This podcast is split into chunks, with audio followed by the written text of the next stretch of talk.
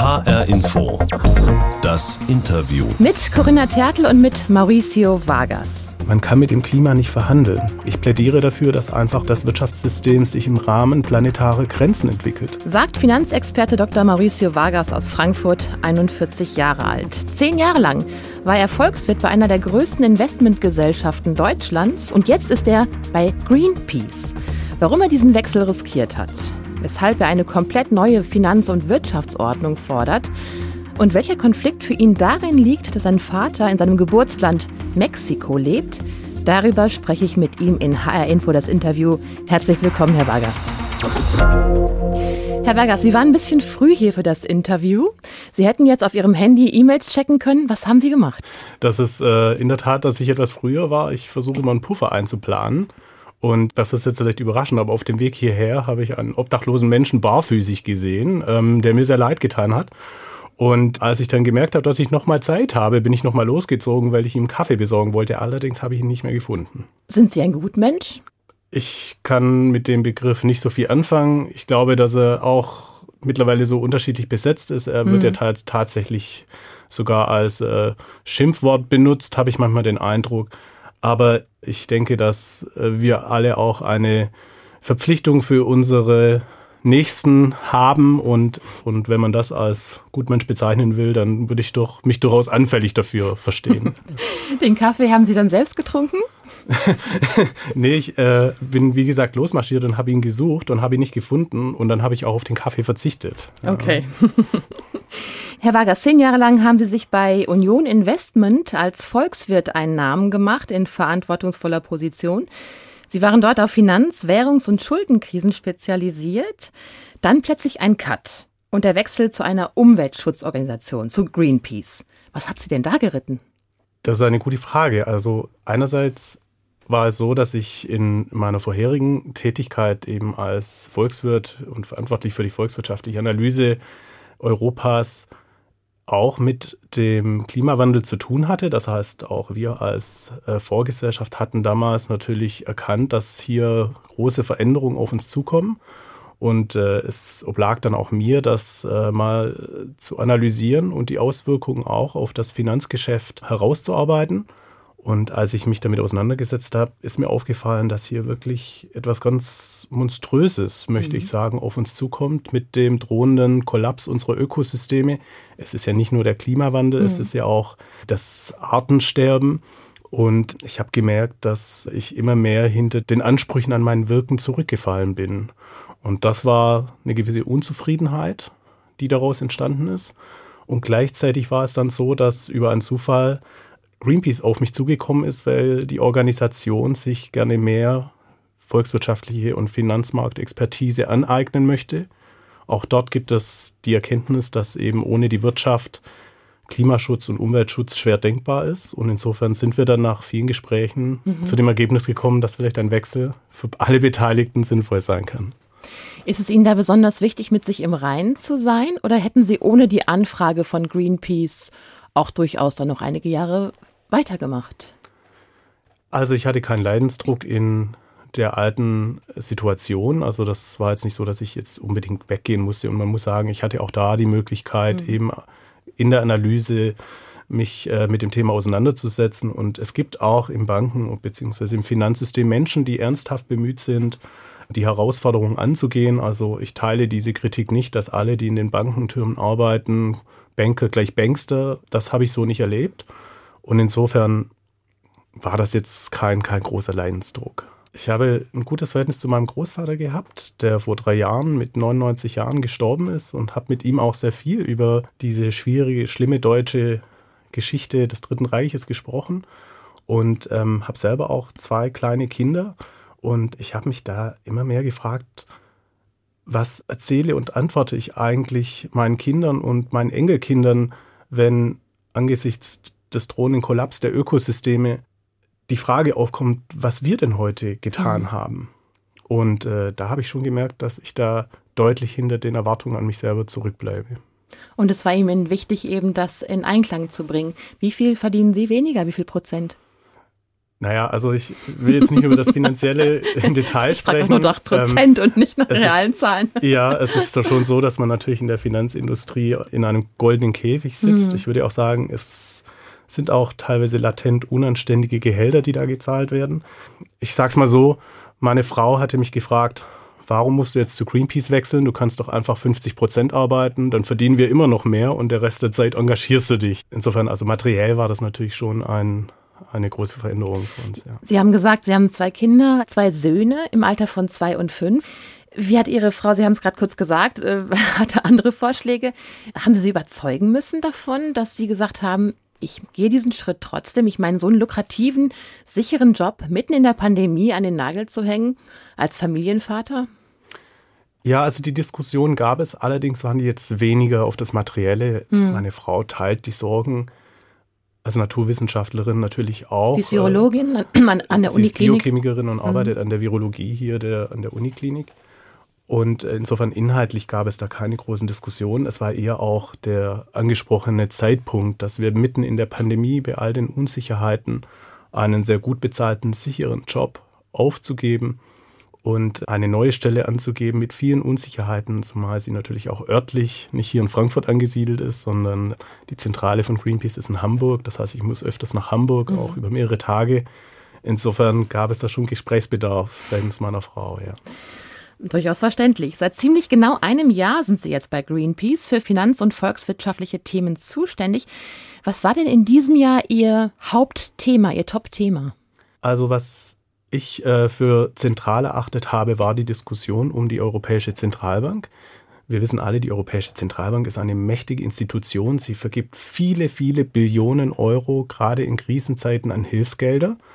Also Allein im Zuge von Corona hat die EZB nochmal zusätzlich 1,85 Billionen Euro an Geldern mobilisiert. Das ist mehr als die Hälfte der deutschen Wirtschaftsleistung. Und diese Gelder haben natürlich eine zentrale Auswirkung auf unser mhm. Finanzsystem. Das heißt, da, wo Gelder hinfließen, entstehen die Strukturen von morgen. Und wir haben dann festgestellt, dass eben die Gelder, die die EZB verteilt, extrem klimaschädlich sind. Das heißt, klimaschädliche Unternehmen werden von der EZB massiv begünstigt. Und dagegen bin ich angegangen und das hat insofern gut gepasst, weil die EZB genau im letzten Jahr eben auch sich nochmal eine neue Strategie gegeben hat, also sprich eine neue Verfassung. Und ich weiß nicht, ob es unser Beitrag war, aber zumindest äh, wurde erreicht, dass die EZB sich tatsächlich vorgenommen hat, jetzt auch ihre Finanzspritzen hinsichtlich der Klimawirkung zu analysieren und das gegebenenfalls zu ändern, was ein erster Erfolg ist. Zur EZB kommen wir gleich nochmal zu sprechen. Nochmal kurz zu Ihrer Entscheidung, den Job zu wechseln. Was für Reaktionen haben Sie denn aus der Bank- und Finanzwelt bekommen? Ja, da gab es eigentlich wenig Verwunderung. Zum einen, weil mich meine Kolleginnen natürlich auch kannten und schon auch wussten, dass mir eben diese ökologischen Themen Anliegen sind. Mhm. Also das war weniger jetzt überraschend. Im Gegenteil, es gab eigentlich viel Zuspruch, dass äh, viele Menschen jetzt auch außerhalb der Arbeitswelt zu mir gesagt haben, ja, das ist richtig, dass du das machst, das passt zu dir. Interessant war aber auch, dass doch mehr Kollegen, Kolleginnen, als ich gedacht habe, auf mich zukamen und gesagt haben, boah, das würde ich auch gerne machen. So einen ah. Schritt würde ich auch gerne wagen. Mhm. Das heißt, ich glaube schon, dass der oder die ein oder andere auch sich die Frage stellt, ne, was mhm. der wahre Sinn des täglichen Tuns ist. Und was natürlich stimmt, ist, dass in der Finanzwelt natürlich das Primat des Materiellen schon dominiert. Ja. Da sind andere Aspekte dann doch äh, eher Nebensächlichkeit. HR Info das Interview mit dem Frankfurter Finanzexperten Mauricio Vargas. Seit einem Jahr bei Greenpeace, vorher Volkswirt bei Union Investment. Herr Vargas, ich habe jetzt für Sie die große HR Info Interviewbox. Sie steht neben Ihnen. Rüberreichen ist schwierig, sie ist wirklich groß und schwer, ist viel drin. Die dürfen Sie jetzt mal öffnen und darauf reagieren. Oh, das ist ein Skistiefel. Da habe ich eine interessante Anekdote dazu. Aha.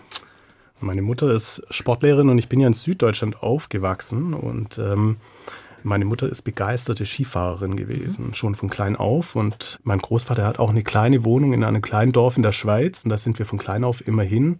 Ich muss sagen, unsere finanziellen Verhältnisse waren in Kindesjahren nicht so groß. Deswegen war unser Standardurlaub eben immer in diese mhm. Zwei-Zimmer-Wohnung meines Großvaters in diesem abgelegenen Dorf zu gehen. Und interessanterweise war es dann aber in Schulzeiten so, dass ich einen Bericht gesehen habe damals und der ging darüber, wie klimaschädlich bzw. umweltschädlich Skifahren ist. Mhm.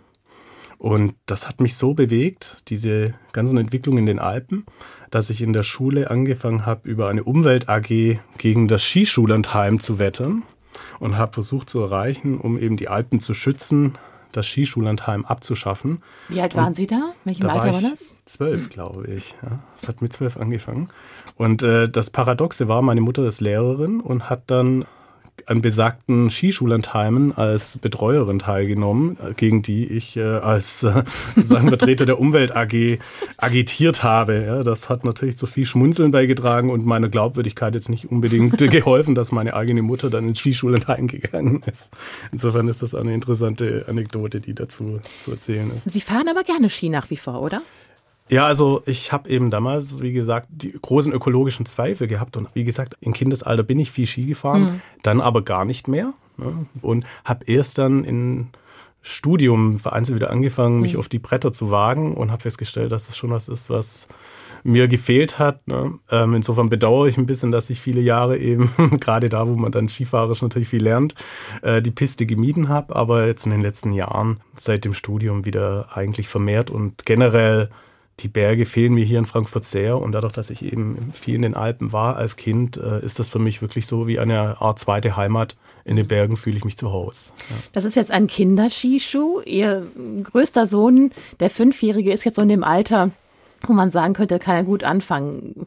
Kann man Kindern heute noch Skifahren beibringen, die anfixen, ähm, wenn sie sagen, sie hatten schon als Zwölfjähriger mhm. selber so Umweltbedenken? Ja, also ich muss dazu sagen, ist auch so, dass äh, meine Frau, die ich im Studium kennengelernt habe, die kommt aus dem Allgäu. Und ähm, das sind wir natürlich auch oft zu Familienbesuchen. Und da ist dann direkt in der Nähe ist so ein kleiner Skihang. Und äh, insofern planen wir eigentlich schon, wenn wir dann eben bei der Familie zu Besuch sind, auch mit dem Kleinen mal auf den Skihang zu gehen.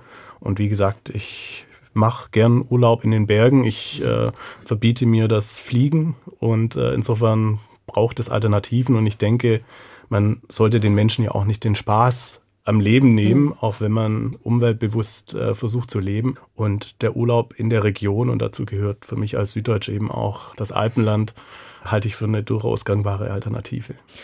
Schauen Sie noch mal in die Box, da ist noch mehr drin. Was finden Sie? Oh, das ist interessant. Das ist zum einen eine Krawatte und zum anderen ein Hoodie. Ne? Ähm, Kapuzenpulli, Hoodie, Kapuzen, genau. Pulli. Was also, davon ist er, Mauricio Vargas? Das ist ganz interessant. Als ich bei der Bank angefangen habe, gab es noch eine Krawattenpflicht. Mhm. Damit habe ich mir wirklich schwer getan. Ich weiß nicht, ich habe mich da immer einge... Also ich, ich, ich finde auch immer, es, es wirkt so ein bisschen äh, wie ein abgeschnittener Galgen. Ja.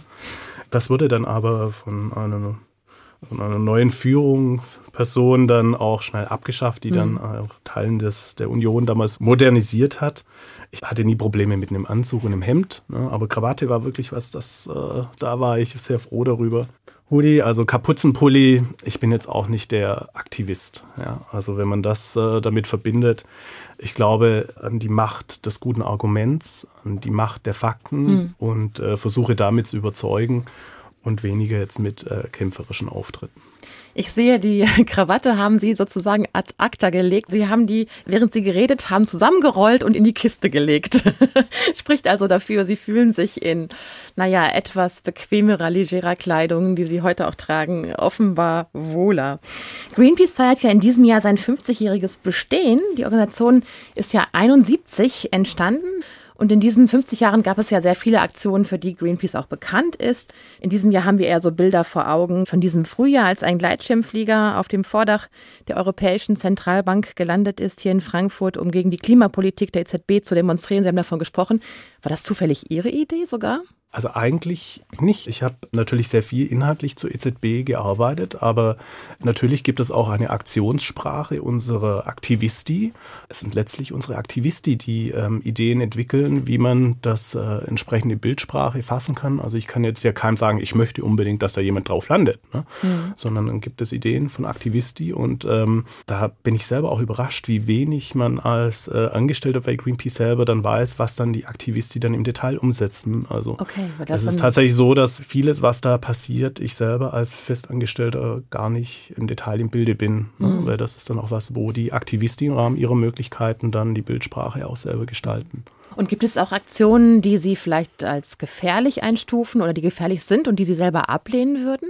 Oberste Maxime, das ist auch für mich zentral gewesen, warum ich zu Greenpeace gegangen bin, ist die Gewaltfreiheit. Mhm. Wir dürfen niemand gefährden und deswegen lehnen wir eigentlich alle Aktionen ab, wo Dritte irgendwo betroffen sein könnten. Das ist uns in München nicht gelungen. Das lag an einem technischen Defekt des Fluggeräts. Sie ähm, kommen darauf zu sprechen, dass das bei der Fußball-Europameisterschaft, genau, bei dem Spiel Deutschland. Da gab es einfach einen technischen Defekt. Das darf nicht passieren. Mhm. Da haben wir uns in aller Form entschuldigt, auch persönlich bei mhm. den zwei Leichtverletzten, die es gab. Aber wir haben natürlich auch intern nochmal die Maßgaben für unsere Aktivisti verschärft. So wird es mhm. diese Art von Flüge definitiv in Zukunft nicht mehr geben. Also die Unversehrtheit aller Menschen ist unser oberstes Gebot, wobei das natürlich nicht für den einzelnen Aktivisti gilt. Wir haben eben viele Menschen, die sehr in Sorge sind um den Zustand unserer Natur und bereit sind, auch Risiken einzugehen. Das war ja schon immer so. Ne? Denken Sie an die Schlauchbootfahrer, hm. die sich Walfängern in den Weg geworfen haben.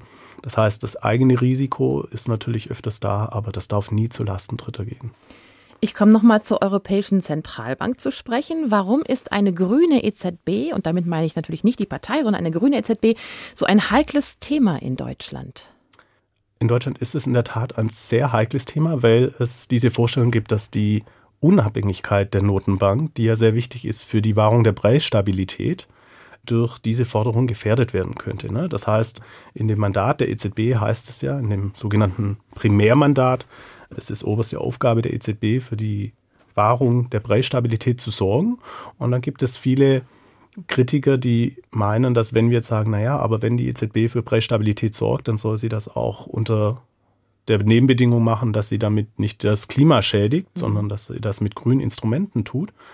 Und da wird eben diese sozusagen politische Einflussnahme oder Übergriffigkeit gesehen. Ne? Und dann heißt es, es könnte einen Zielkonflikt geben, mhm. wenn man dann eben Preiswertstabilität versus Klimaschutz ausspielt. Ähm, Aber wir haben in, in vielen Analysen gezeigt, dass es eigentlich kein Widerspruch ist, sondern dass das eine nicht ohne das andere geht. Ich sage gern, es kann keine ökonomische Stabilität geben, wenn es keine Stabilität der Ökosysteme gibt. Welche Risiken würden wir uns dann eventuell mit einer auf Nachhaltigkeit fokussierten EZB einkaufen? Also ich glaube, dass wir da nicht wirklich Risiken eingehen, angesichts dessen, dass das große Risiko eben die Klimakrise ist. Es gab wieder eine Studie, wenn wir so weitermachen wie bisher, werden mhm. bis 2070 20 Prozent der Landfläche für den Menschen nicht mehr bewohnbar sein. 3,5 Milliarden Menschen, glaube ich, waren es. Also mindestens drei Milliarden Menschen werden nicht mehr in den Gebieten wohnen können, wo sie heute wohnen. Ich will gar nicht sprechen, was das auch für die Lebensmittelversorgung betrifft. Das heißt, das große Risiko ist dieser ökologische Tsunami der Klimakrise, der auf uns zurollt. Und deswegen ist es eigentlich eine Chance für die EZB, dass sie, wenn sie eben für Stabilität sorgt, für wirtschaftliche Stabilität, sie das mit Klimakriterien verbinden kann, die gleichzeitig auch dem Klimaschutz dienen und nicht die Anstrengungen der Politik unterminieren, was bisher der Fall ist. Wie muss sich Ihrer Meinung nach denn das Wirtschafts- und Finanzsystem ändern? Um dieses, diesen Kollaps der Ökosysteme zu verhindern oder zumindest halbwegs zu bremsen? Das ist natürlich eine ganz schwierige Frage, die könnten wir wahrscheinlich einen ganzen Tag der Sendung in Detail dazu machen. Aber in ich einem glaube, Tagesworkshop. Ja, aber ich glaube, ganz grundsätzlich ist es so, dass wir ja eigentlich eine nicht hinnehmbare Situation haben, dass die Ausbeutung unserer Umwelt für die Wirtschaft nach wie vor zum Nulltarif zu haben ist. Mhm. Das heißt, gerade auch viele Vertreter und Menschen, die sich als Wirtschaftsexperten oder so bezeichnen, sagen ja immer, die Forderung nach Umweltschutz ist ja so, was weiß ich, es ist eine Ökodiktatur und Sozialismus und so. Aber aus meiner Sicht ist es eigentlich eher eine Art von Wirtschaftssozialismus, wenn ich Unternehmen erlaube, zum Nulltarif die Umwelt auszubeuten. So wie es im letzten Jahrhundert eben zentral war, die Ausbeutung der Menschen zu überwinden. Ne? Die Lösung der sozialen Frage steht uns jetzt die Lösung der ökologischen Frage bevor. Und ich plädiere dafür, dass das Wirtschaftssystem sich im Rahmen planetarer Grenzen entwickelt. Es darf dieses, wie wir Ökonomen sagen, Free Lunch, das es ja angeblich nicht geben soll, aber bei der Ausbeutung der Umwelt gibt es das noch. Ne? Ich darf als Unternehmen die Umwelt verschmutzen, ohne dass es viel negative Konsequenzen hat, das ist ein Free Lunch und das muss beendet werden. Ne? Wir müssen ein System entwickeln, das im Einklang mit den Bedingungen der Ökosysteme agiert und das ist heute nicht der Fall. Rund um die Bundestagswahlen wurde ja auch immer wieder gesagt, Klimaschutz bedeutet zig Verbote und auch Verlust von Arbeitsplätzen. Und Sie haben gerade in der Studie gezeigt, dass dem nicht so ist. Inwiefern? Ja, also es, es wird ja immer die Befürchtung geschürt, dass äh, Deutschland deindustrialisiert werden könnte. Aber das liegt ja nicht an den Politiken, die den Klimaschutz unterstützen, sondern man kann mit dem Klima nicht verhandeln. Die Klimaerhitzung ist da und schreitet voran. Um ein Zitat eines äh, Politikers zu bemühen, entweder wir nehmen unser Schicksal selber in die Hand und reformieren aktiv oder wir werden reformiert. Das heißt, die Klimakrise wird Veränderungen erzwingen. Das heißt, wenn die Automobilindustrie eben nicht ihre Hausaufgaben macht, dann wird sie in einigen Jahren oder Jahrzehnten obsolet werden, weil keiner mehr Verbrennerautos fahren möchte oder kann. Ne? Das gleiche gilt natürlich auch für die Stromversorgung. Entweder wir stellen sie um oder aber wir müssen in 20 Jahren wirklich den Schalter umstellen, weil unsere Ökosysteme ansonsten akut äh, kollabieren würden. Und von daher ist es quasi auf der einen Seite, das Nichtstun ist teuer. Und was wir jetzt in der Studie gezeigt haben, ist, wenn wir heute unser Schicksal in die Hand nehmen, die Gelder investieren, die wir brauchen, die Wirtschaft umbauen, dann entsteht da ja auch viel Neues. Ne? Mhm. Wir brauchen Menschen, die Solarzellen installieren. Wir brauchen Ingenieure, die eben die Elektroinfrastruktur, die Energiesysteme aufbauen. Und alle Studien, die wir uns dazu angeschaut haben, das waren zwölf Stück, kommen zu dem Ergebnis, dass unterm Strich mehr neue Arbeitsplätze durch diese Transformation entstehen, als dass Jobs verloren gehen durch die gestrigen Geschäftsmodelle.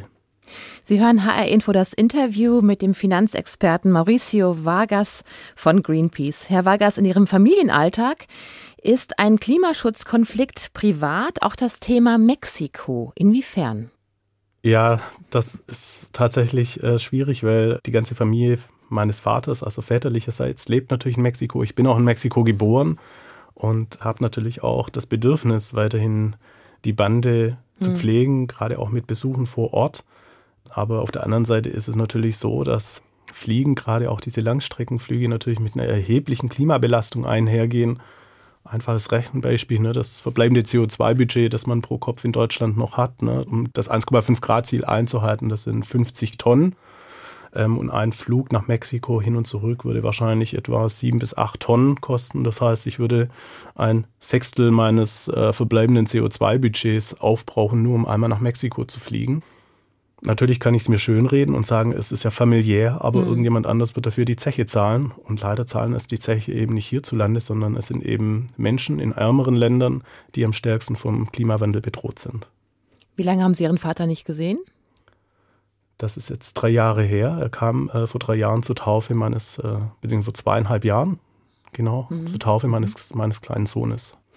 Sie haben eine Zeit lang auch in Mexiko studiert. Inwiefern hat Sie das geprägt? Ich habe anderthalb Jahre in Mexiko gelebt und studiert und habe dort auch viel Kontakt gehabt zu ähm, lokalen Gruppen, die sich auch sehr stark mit sozialen Problemen in Mexiko beschäftigt haben. Es ist wahrscheinlich auch vielen HörerInnen bekannt. Mexiko ist ein Land der großen Gegensätze. Es gibt sehr viele reiche Menschen, aber es gibt einfach auch unglaublich viele sehr arme Menschen, marginalisierte Menschen, gerade auch in den indigenen Communities. Und das war für mich schon bewegend zu sehen, ne, wie diese soziale Spaltung, wie extrem die ist, wie wenig Rücksicht auch äh, bestimmte Eliten auf die marginalisierten Gruppen nehmen.